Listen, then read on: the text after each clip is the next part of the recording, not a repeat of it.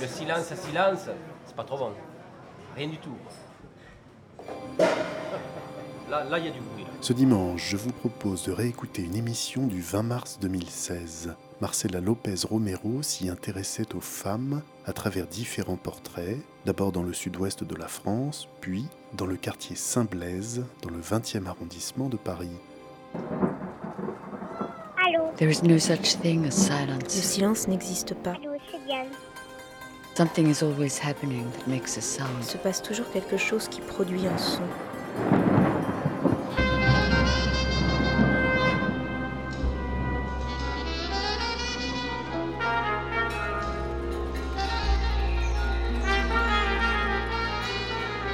Récréation sonore.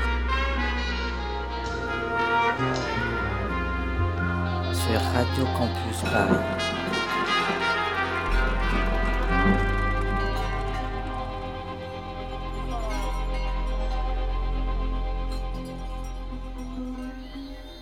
Bonsoir, on est dimanche, il est 19h.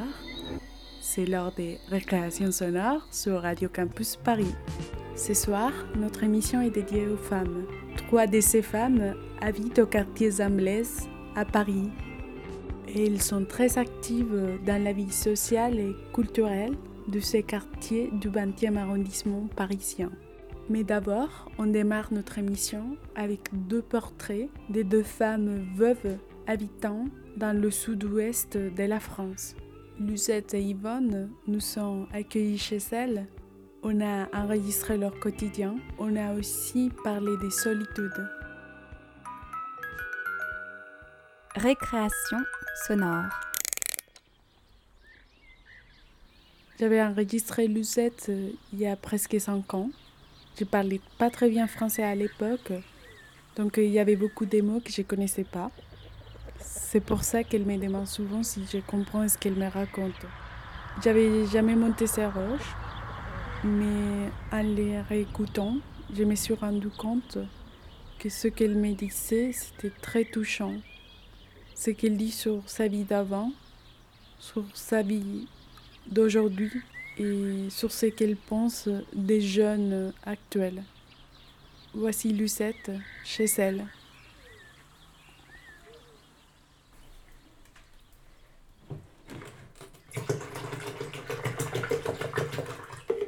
T'as déjeuné, toi Oui, oui, Ah bon. un thé.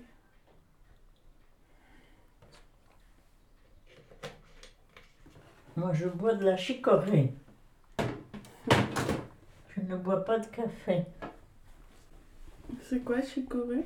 Mais c'est la racine de l'endive. Tu sais ce que c'est des endives? Qui est broyée en usine et puis après, qui... c'est de la poudre. On le met en poudre. Les... Les- racines de l'endive qui font ça. Bon, j'ai oublié mes médicaments. On va aller les chercher.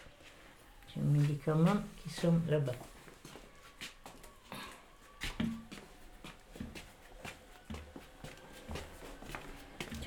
D'habitude je les porte et puis ce matin, je me suis occupée de ce rideau qui ne voulait pas marcher. J'ai oublié. Alors, là.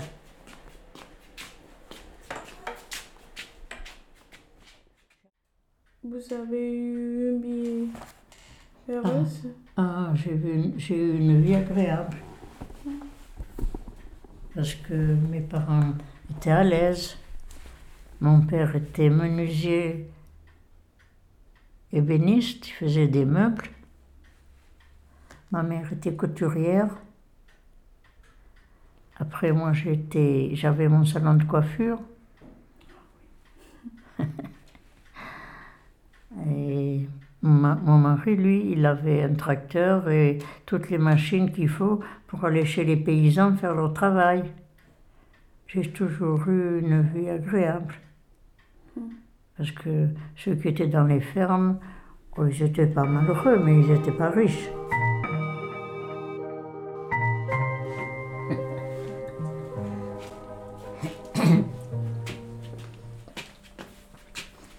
On va allumer le feu. vous, les- vous allumez le feu chaque dimanche Chaque jour? Les autres jours, j'ai quelqu'un, j'ai une aide qui me l'allume tous les matins à 8 heures. Le dimanche, eh bien, on a besoin de personne. Voilà, comme ça. C'est la loi.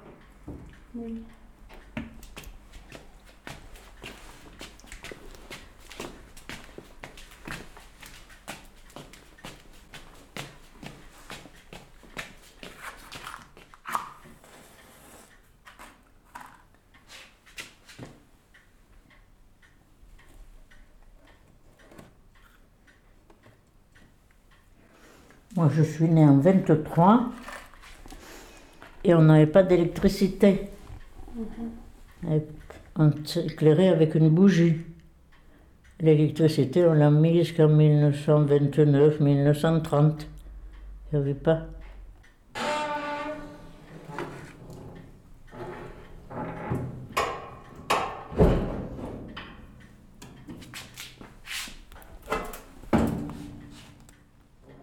Facile, hein Oui.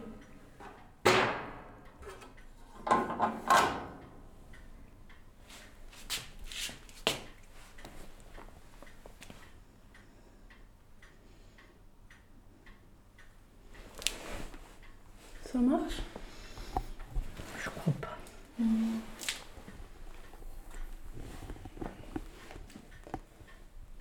Pourtant, le papier n'est pas brûlé. Je vais, aller chercher, je vais aller chercher un petit truc là-bas. Ils ne tombent pas. Il y en a bien. Je me ramasserai, mais.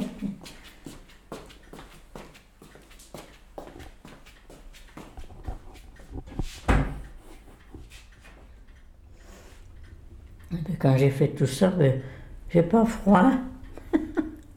ça me réchauffe.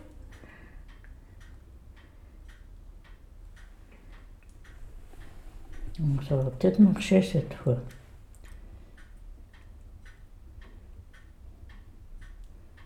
On dirait.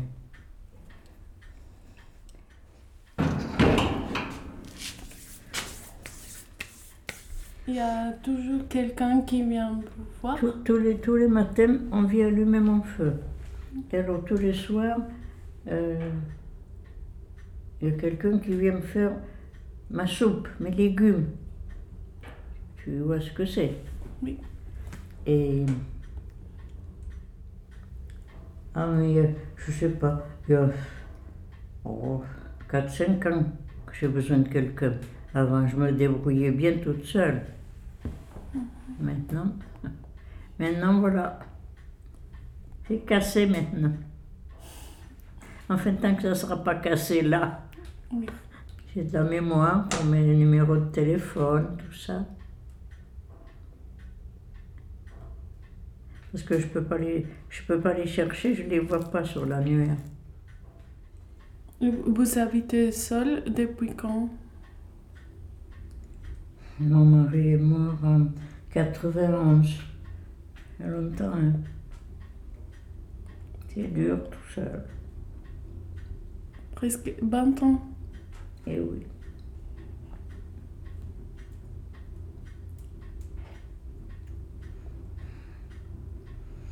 Eh oui.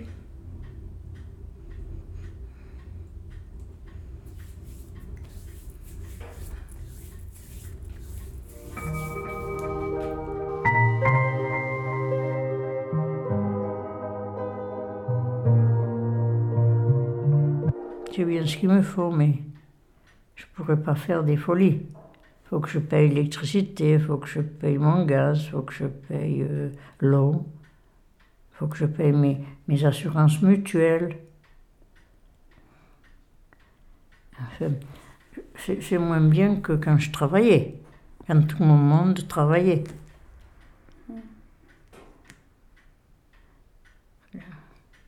Pareil, on me dit, mais c'est pareil pour les jeunes. Quand même, quand on peut travailler, je vois bien que il y a plein de voitures qui circulent. Donc, euh, je pense que les gens sont à l'aise. Ils ont une certaine aisance quand même. Ils manifestent pour gagner davantage. Mais il ne faut pas, faut pas prévoir trop le luxe. Hein faut, faut pas acheter le superflu, après on manque du nécessaire. On vend le nécessaire. Tu, tu- tu comprends? Oui. Mais on travaillait bien, on avait bien de l'argent. Moi, c'est moi la première dans la, dans la commune qui a eu la télé. Alors, euh, mes voisins, ils venaient regarder la télé chez moi. Il n'y avait qu'une chaîne. C'était bien dans ce temps, il n'y a qu'une chaîne. Et on regarde tout ce qu'on a, puis c'est pas bien.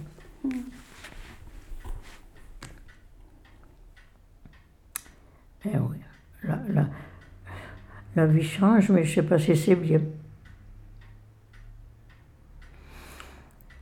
Si les gens vont se promener dans les magasins, ils ont envie de trop de choses. Hein? Oui. Ils le voient, ça leur fait envie. Oui, mais ils ne peuvent pas. Hein? Ils gagnent pas assez pour. Certains, oui. Mais, comment dire, la classe moyenne, les gens moyens, ben non.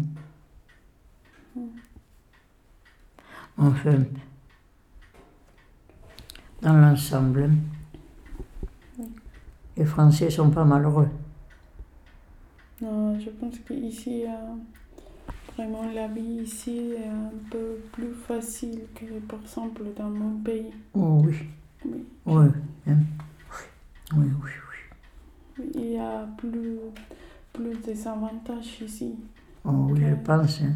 que dans mon pays. C'est plus difficile là-bas. La vie est chère aussi, mais les, les, les salaires sont plus bas. Oui. Tandis que là, bon, eh bien, on manifeste. C'est pas bien joli ça de manifester. J'aime pas ça. Mais on me dit à mon âge, tu ne connais rien. Il faut bien manifester pour montrer son mécontentement. Si, on gagne plus, on va gaspiller plus. Peut- Peut-être que ma génération ne connaît pas. Ma génération ne connaît rien. Mais quand même, j'ai bien vu des choses et je connais bien que maintenant, ils sont plus heureux, les jeunes, que dans mon temps. Parce que mes petits clients qui venaient se faire coiffer, ils travaillaient toute la semaine pour venir au coiffeur le dimanche matin. Hein? Et ils ne gagnaient pas beaucoup. Ils n'avaient pas beaucoup de soins. Mais ils voulaient être modernes, ils venaient chez le coiffeur, ils étaient tout contents. Parce que c'était les- c'était tout nouveau, ça, tu vois, tout nouveau. Oui. Les gens se coupaient les cheveux entre eux. Les, les paysans, les gens de la terre, qui travaillaient la terre, ils se coupaient les cheveux entre eux. Alors quand je me suis installée coiffeuse, moi, c'était moderne.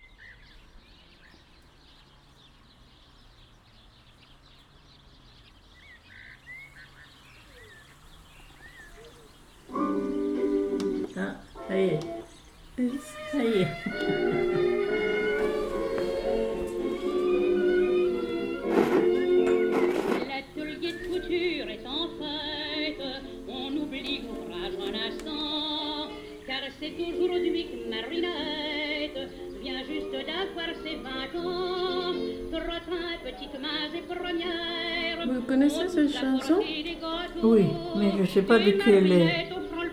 Berthe Silva. Berthe Silva. Ah oui, Berthe Silva. On n'a pas tous les jours Voilà. C'est Berthe Silva.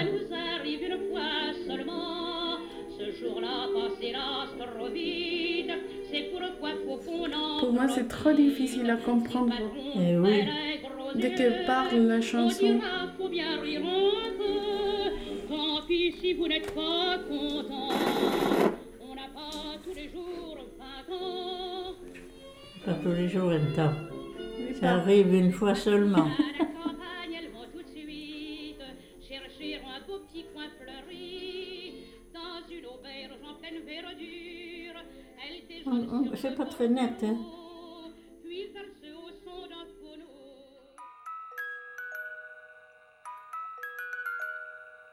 Récréation sonore. Le 17 août, par Sonia Leglen. On allait camper. On allait camper, on avait acheté du matériel de camping. On, avait, on allait camper dans les Pyrénées, on allait à la mer, on avait...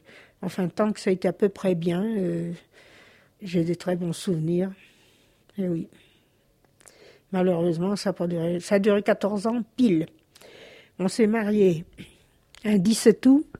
14 ans après, le 17 août, il est mort. Donc je ne fête pas l'anniversaire de mon mariage, c'est le même que l'anniversaire de sa mort. J'avais la chance d'avoir un mari qui était affectueux, ce, qui a énormément manqué aux enfants. Il était sûrement plus patient que moi, il les aurait bien aidés au point de vue scolaire et autrement. Il avait un caractère en or, c'est la vérité. Il avait quelques défauts, mais c'était pas, c'était rien à côté de ses qualités. Alors j'ai toujours quand même eu un, sentiment de, de responsabilité puisque c'était moi qui étais au volant ce jour-là. Et ça, vous le traînez toute votre vie. Je me dis, si, si seulement il avait repris le volant avant, eh ben, ça ne serait pas arrivé. Mais on ne retourne pas en arrière, il n'y a rien à faire. Ce qu'il y a, c'est quand vous perdez quelqu'un brutalement, vous avez encore toutes vos forces intactes. Les gens qui attendent quelqu'un à mourir pendant des mois à la suite d'une longue maladie, de, ça doit s'émousser peu à peu. Mais quand on a une mort brutale, on a encore toute sa force en soi pour rebondir malgré tout. Mais c'est après, les années d'après, qu'on sombre, vous voyez ça, peu à peu, euh, c'est là qu'on arrive à, à réaliser, parce qu'on réalise pas bien dès le début. Et puis, euh, on perd ses, facultés de... C'est une, période très très pénible. Il faut des années et des années avant de retrouver le courage de, de. Après, vous avez les enfants qui sont ados. Alors c'est encore... On dit si le papa était là. Ça m'obligeait à être assez dur parce que je savais qu'il reviendrait jamais et qu'il fallait pas céder sur certains points. Alors ça crée des tensions. C'est assez dur d'élever des enfants tout seul.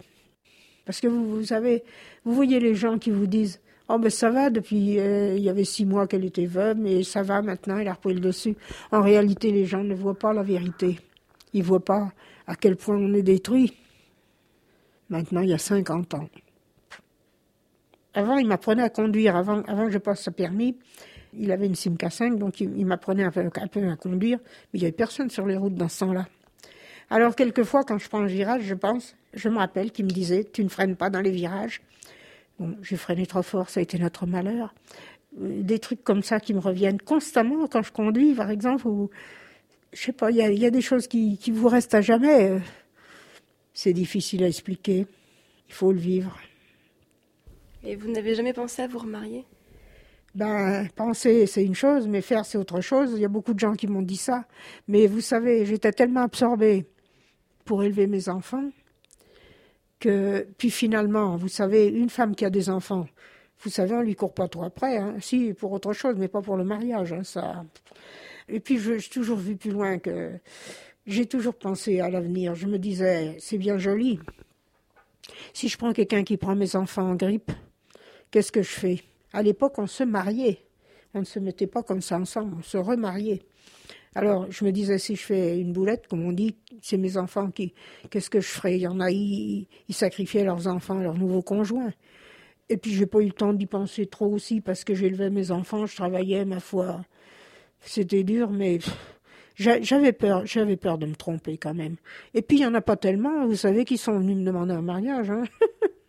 il y en a qu'un. Et encore, il était vieux, et puis il avait, lui, six enfants, qui étaient élevés depuis longtemps, enfin. Alors, il aurait, je pensais, il faudrait recevoir les enfants. Il faudrait peut-être, si j'en avais pris un qui avait des enfants, il aurait fallu aussi les prendre. Si j'avais pris un célibataire, il aurait peut-être pas compris ce que c'était que d'avoir des enfants. Enfin, je vous assure, j'ai, Peut-être que j'ai un peu ruminé les choses, mais ça m'a pas quand même traumatisé au point d'avoir des regrets. Je ne regrette rien. J'ai ma liberté, je fais ce que je veux, j'ai la chance de pouvoir vivre à peu près bien.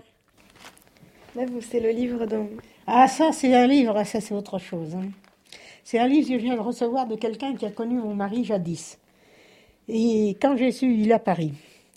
Et quand j'ai su par une, une ancienne voisine à lui et une ancienne voisine de mon mari qu'il avait écrit ça et qui parlait de mon mari là-dedans, oh là, j'ai dit, je voudrais bien lui acheter. Parce que mes enfants qui courent toujours après leur père, ils auraient, surtout la grande. Et elle lui a téléphoné, il n'a pas perdu de temps, il me l'a envoyé aussi sec. Alors je commence juste à le lire là. Qu'est-ce que c'est en fait euh? Lui, c'est ses souvenirs d'enfance, qui sont beaucoup mêlés avec mon mari, qui était son voisin. D'accord. Il croit que je me rappelle de lui. Je vais pas le vexer, mais je me rappelle pas du tout, du tout, du tout.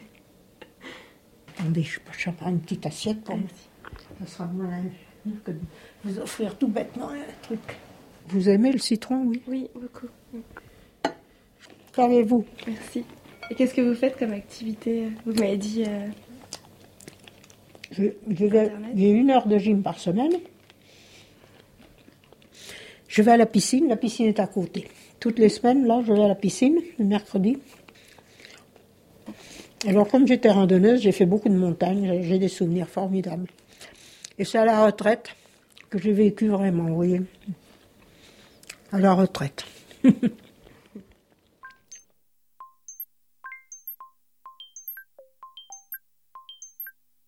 Récréation Sonore.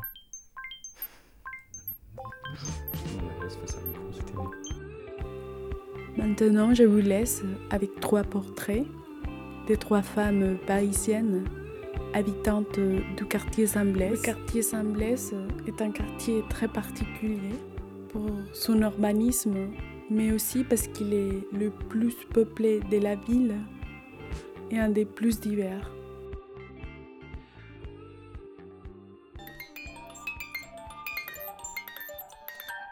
Récréation Sonore. Qui est-ce, Madame Crusoe? Euh, une petite dame euh, rousse et ronde. Voilà, euh, assez gaie de nature. Parisienne euh, depuis fort longtemps, puisque toute ma famille, depuis trois ou quatre générations, est, est de Paris.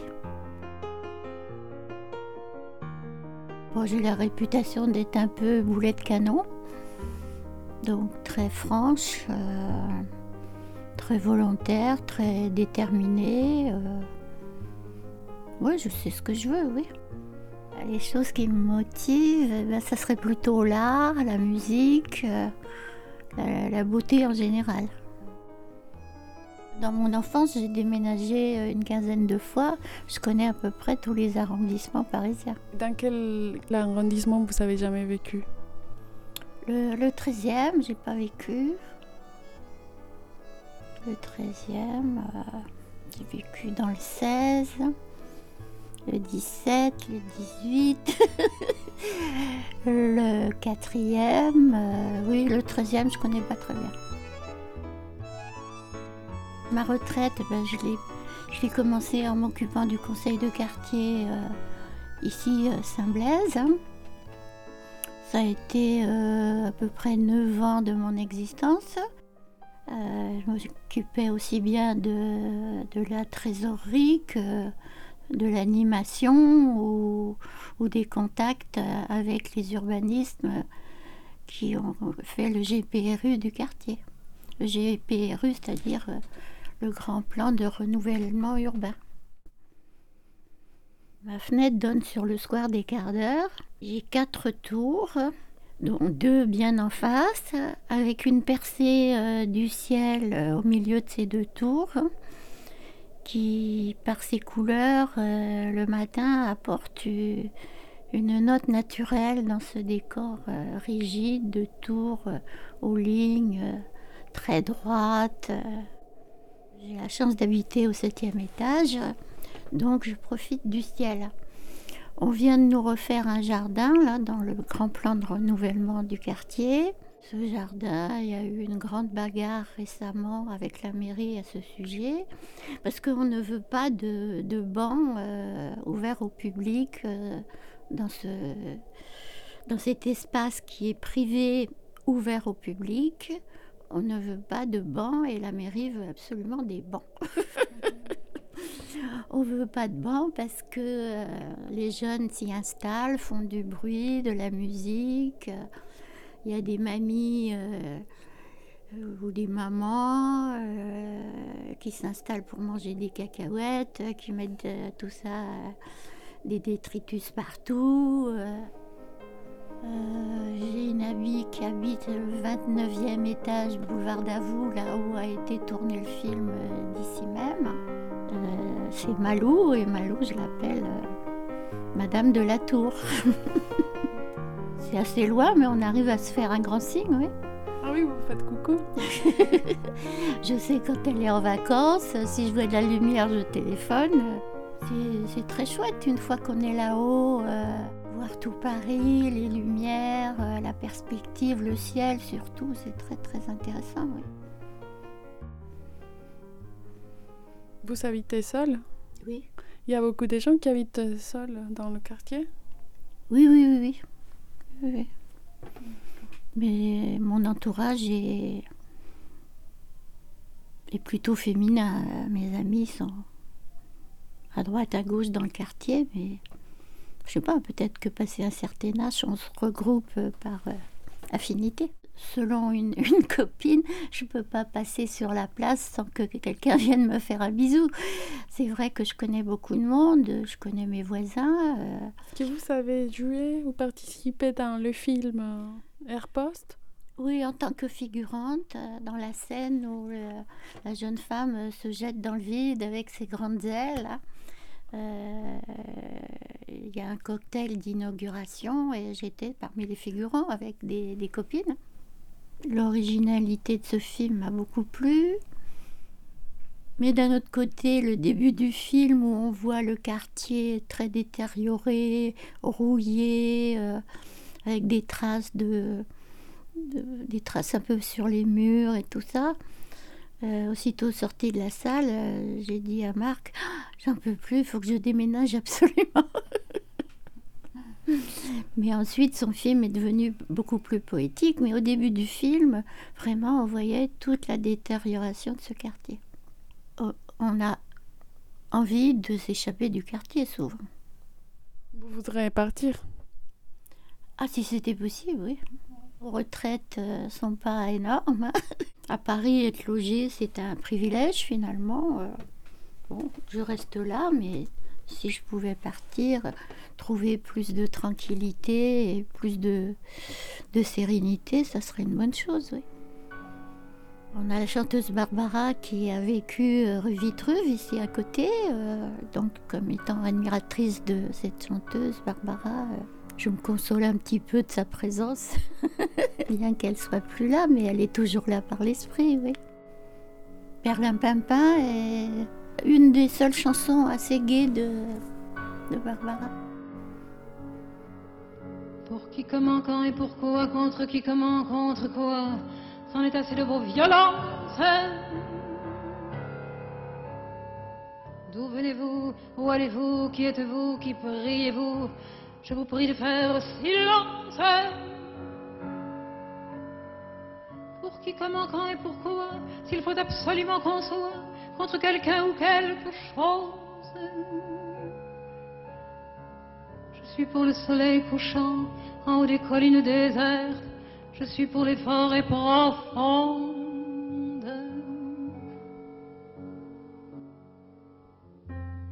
Car un enfant qui pleure, qu'il soit de n'importe où, est un enfant qui pleure. Car un enfant qui meurt au bout de vos fusils est un enfant qui meurt que c'est abominable d'avoir à choisir entre deux innocences, que c'est abominable d'avoir pour ennemi les rires de l'enfance. Qui, comment, quand et combien, contre qui, comment et combien, en perdre le goût de vivre. Le goût de l'eau, le goût du pain, et celui du père Alain Pimpin dans le square des Batignolles. Mais pour rien, mais pour presque rien, pour être avec vous, et c'est bien, mais pour une rose entr'ouverte,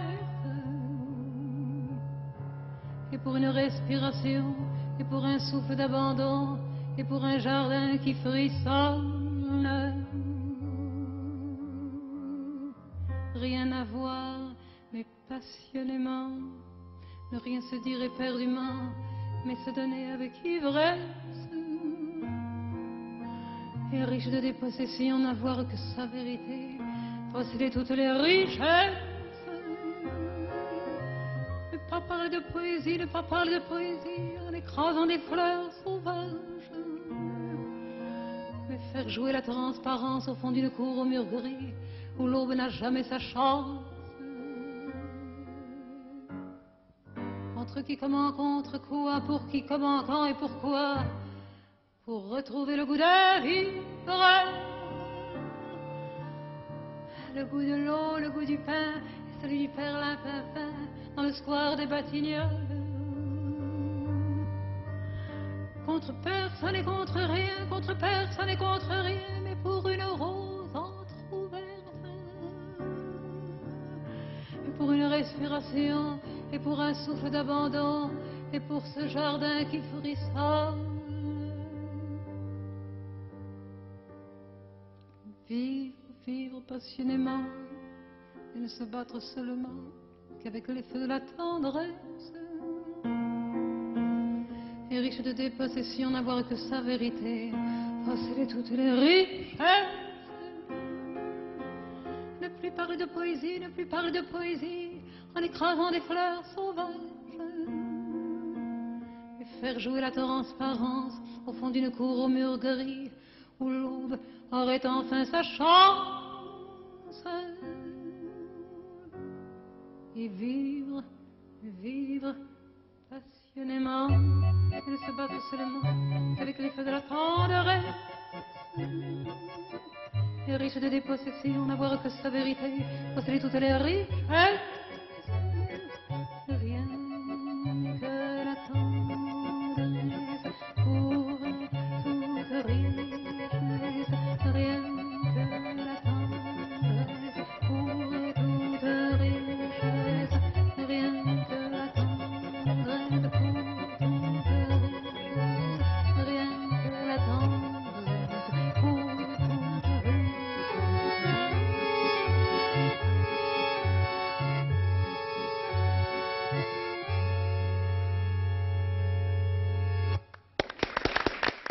Incredible experience. Récréation sonore. Yes. Je m'appelle Clotilde et je suis comédienne au départ et metteur en scène et surtout fondatrice de la compagnie Pièces Montées. Avec Clotilde Moineau euh, est une femme euh, française aux origines multiples qui a commencé par être comédienne, est devenue metteur en scène, a fondé sa compagnie, a toujours cru important que la culture soit partagée et qu'elle ne soit pas l'apanage simplement des, des, classes aisées. Voilà, je pense que la culture, chacun en a une. Euh, que moi, quand j'arrive dans un quartier comme ici, j'apporte la mienne, j'écoute celle des autres, et que c'est ce moment de partage qui est intéressant. Euh, je suis en défi permanent par rapport à tout ce qui est ghetto et séparés les uns des autres. Je pense que la, culture, c'est vraiment l'endroit où même si on n'est pas d'accord, même si on n'est pas tout le monde, il y a toujours quelque chose à partager et quelque chose qui peut l'être joyeusement partagé. Euh, les bureaux de la compagnie ne sont pas installés à Saint-Blaise, ils sont euh, administrativement, on va dire, c'est un autre quartier, mais c'est vraiment tout à côté, c'est la porte à côté, dans le quartier Piton du Vernois, qui est vraiment juste autour de la porte de Bagnolet, donc à deux pas de Saint-Blaise. Au sein de Pièces Montées, on s'est réellement posé la question de se dire bah, qu'est-ce qu'on va faire ici? Comment entrer en relation avec ce quartier et qu'est-ce qu'on fait avec les gens d'ici, sachant qu'on n'a pas de théâtre. On a, euh, vous voyez là, un bureau, une salle euh, pour répéter, si on n'est pas trop nombreux. C'est vraiment des, locaux assez restreints. Euh, par chance, on a été assez vite invité par la Maison des pratiques artistiques amateurs de Saint-Blaise, la MP2A, donc à venir travailler en partenariat avec eux. Et donc, pratiquement, on peut dire en résidence. On est en, en résidence pour l'un de nos projets centraux pour le quartier à la MP2A Saint-Blaise depuis maintenant 2012. On a fait un pari qui n'était pas toujours très évident aux yeux de tout le monde, à savoir qu'on s'est dit on va faire écrire les gens. Dans un quartier où, pour certains, l'écriture est un rebutoir et pour d'autres, à savoir les, les, les subventionnaires, n'y croyaient pas toujours. Hein, Qu'est-ce que vous allez faire de l'écriture dans un quartier prioritaire? On a dit bah justement, je pense que les gens, qu'ils sachent écrire ou non, parce qu'il y a des gens, on a travaillé y compris avec des gens qui sont en alphabétisation, euh, tout le monde a une histoire à dire, tout le monde a des rêves, tout le monde a un récit. C'est eux-mêmes qui développent leur imaginaire avec nous, on apporte les outils. Alors, l'année dernière, euh, ce sont devenus des films, on a carrément fait des, des petits, petites fictions, des petits documentaires avec les habitants du quartier. Mais l'idée, c'est ça, c'est de, de d'être à leur côté avec eux et que leur rapport nous nourrit autant que le nôtre les nourrit. Quelle a été l'apport des, pièces montées au quartier Ah, les pièces montées au quartier, ça il faudrait demander aux gens du quartier, mais pour nous, dans notre travail, ça a vraiment euh, les différentes formules qu'on a expérimentées. Le fait d'aller régulièrement jouer en bas des immeubles, par exemple, ça c'est sûr que c'est un, un, travail de longue haleine. On ne peut pas le faire une fois, espérer que les gens euh, repèrent, mais le fait de revenir année après année, voilà, les gens savent que on a une démarche un peu particulière. C'est quoi qui vous plaît le plus de, de votre travail?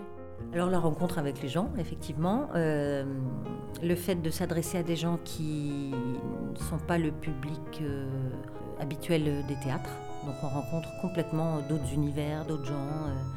Si quand on se plante, on a, on, a, on, a, beaucoup moins le droit à l'erreur, finalement on est beaucoup moins protégé que dans un, un, théâtre où il y a le décorum, les relations publiques, l'affiche, les machins. Là, les gens, ils aiment ou ils n'aiment pas. C'est-à-dire ça et nous, notre défi, c'est de leur faire aimer des choses qui ne soient pas euh, idiotes, c'est-à-dire d'arriver à fabriquer avec eux euh, et avec nos moyens, nous, euh, d'artistes, de, présenter des choses qui vraiment tiennent la route euh, artistiquement et qui, puissent leur plaire et qui leur racontent quelque chose. C'est le défi. Et c'est ça qui me plaît, c'est d'arriver à trouver, et dans les thématiques et dans la forme, des choses qui parlent aux gens d'ici qui sont, sinon, j'ai envie de dire, condamnés à la télé.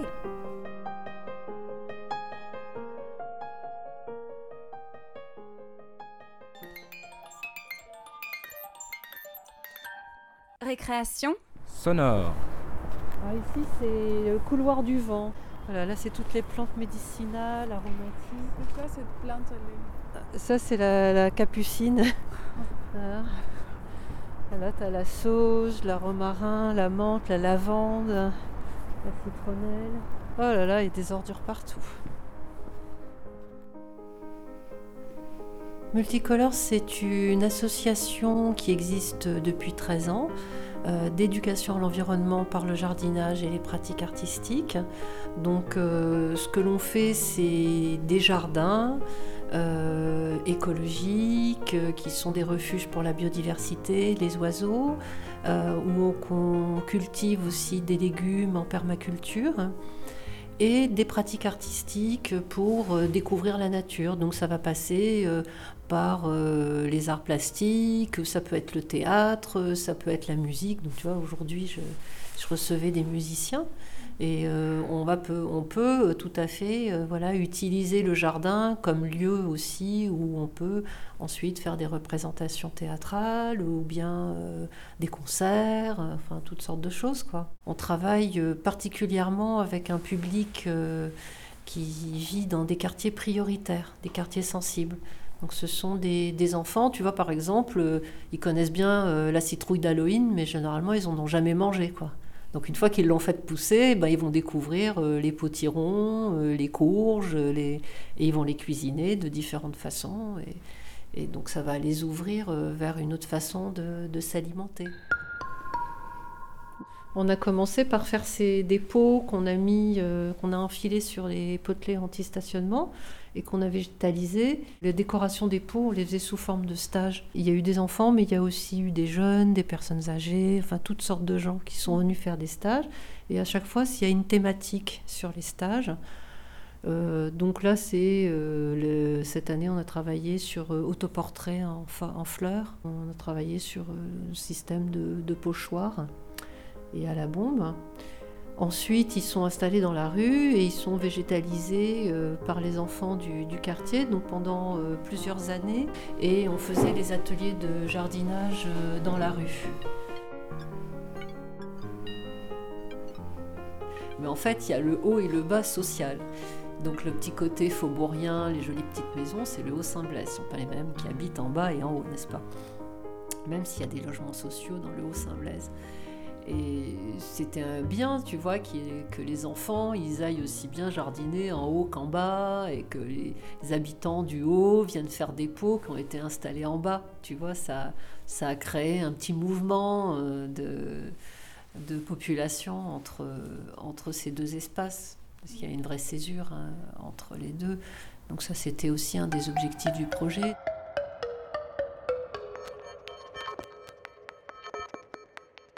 On est dans la phase où on fait des apéros pour que les habitants adoptent des pots. C'est quoi qui vous a plu les plus euh, de ce projet? Généralement, on a un certain confort dans nos jardins, parce que ce sont des jardins qui sont un peu cachés, on a un petit espace à nous euh, qui est... Euh, voilà. Et puis, euh, tout d'un coup, dans la rue, c'est complètement différent. On est mis en lumière. tout le monde voit ce que tu fais. Donc, du coup, ça crée des nouveaux liens avec les, les habitants. Et il y a des habitants qui viennent, qui nous offrent des fleurs, d'autres qui plantent spontanément dans les pots. Alors si tu veux récupérer des compliments, tu vas jardiner euh, dans, sur, la, sur la trame verte. C'est qui Madame Faye? Alors, qui suis-je? Euh, bah, Quelqu'un qui n'a pas un projet, une vie professionnelle euh, rectiligne. J'ai commencé par des études d'art, j'ai été graphiste et puis Ensuite, je suis devenue euh, éducatrice, euh, puis ensuite, euh, j'ai fait d'autres formations en travail social, en botanique, en... voilà. Donc, je suis quelqu'un qui de curieux, quelqu'un qui est tout le temps en formation. J'aime bien apprendre de nouvelles choses. Et puis, l'autre aspect de, de, ma personnalité, c'est la transmission. J'aime bien partager ce que j'ai appris. Donc, c'est comme ça qu'on devient pédagogue. J'habite, euh, en fait, je suis au carrefour euh, du quartier euh, Piton et du quartier Saint-Blaise. J'habite sur le boulevard d'Avoue. J'habite aussi dans une cité. Et par contre, j'ai de la chance parce que mes fenêtres, elles ouvrent sur un jardin, sur des arbres. oui, c'est bien. Sinon, je crois que je ne tiendrai pas le coup.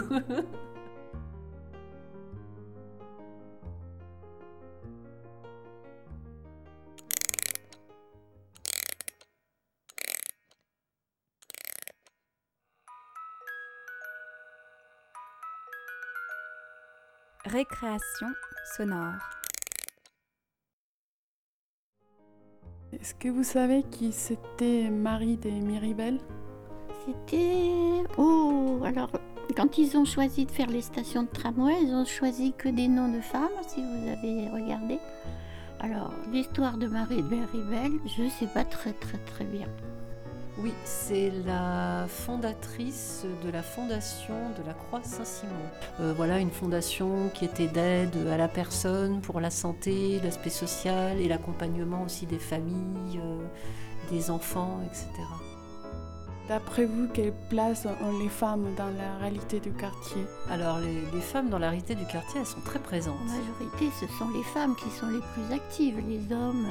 À part euh, leur travail et le foot. Euh, le public naturel, entre guillemets, des activités artistiques est plus, largement féminin. Euh, Au niveau du soutien scolaire des enfants, euh, c'est encore des femmes. Elles travaillent peut-être moins, c'est effectivement, que les hommes. Quand on, on propose un atelier de pratique artistique, on va plus sensiblement avoir vite des femmes. Et euh, quand on regarde ce qui va se passer, euh, genre euh, repas de quartier, euh, brocante, euh, enfin tout ce qui va faire la vie, si tu veux, du, du quartier, ce sont des femmes aussi.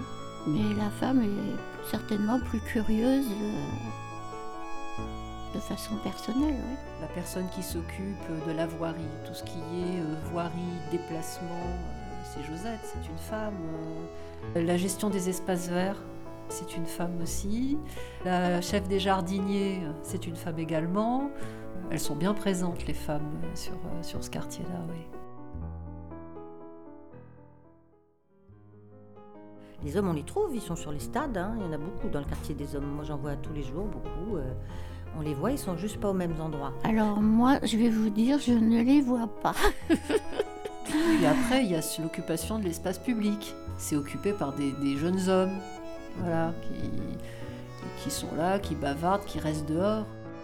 Donc du coup, les jeunes femmes, par contre, euh, on les voit pas dans l'espace public. Enfin, elles passent, mais elles s'arrêtent pas.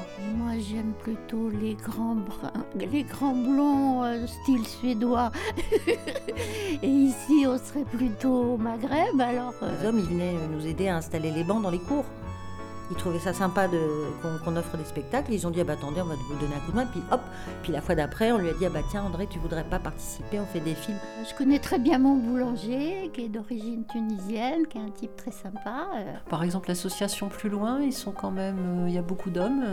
Il y a quelques éducateurs de rue également. Les hommes que je connais, euh, ou ce sont des rêveurs, ou des gens euh, peu concrets. Vous trouvez que les femmes, elles sont plus... euh, Ah oui, oui, oui, les femmes sont beaucoup plus euh, concrètes. euh, elles ont des choses à faire.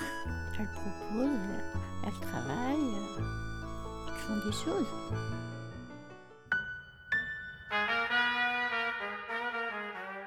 Récréation sonore. C'était Récréation sonore et vous avez écouté une émission de Marcela Lopez Romero, initialement diffusée le 20 mars 2016. Vous pouvez réécouter cette émission mardi à midi sur Radio Campus Paris en DAB+, si vous en êtes équipé, et bien sûr sur www.radiocampusparis.org et sur les plateformes de podcast Apple, Spotify, Google, etc. Dimanche prochain, vous retrouverez Muriel K.S. à 19h dans Récréation sonore. Salut.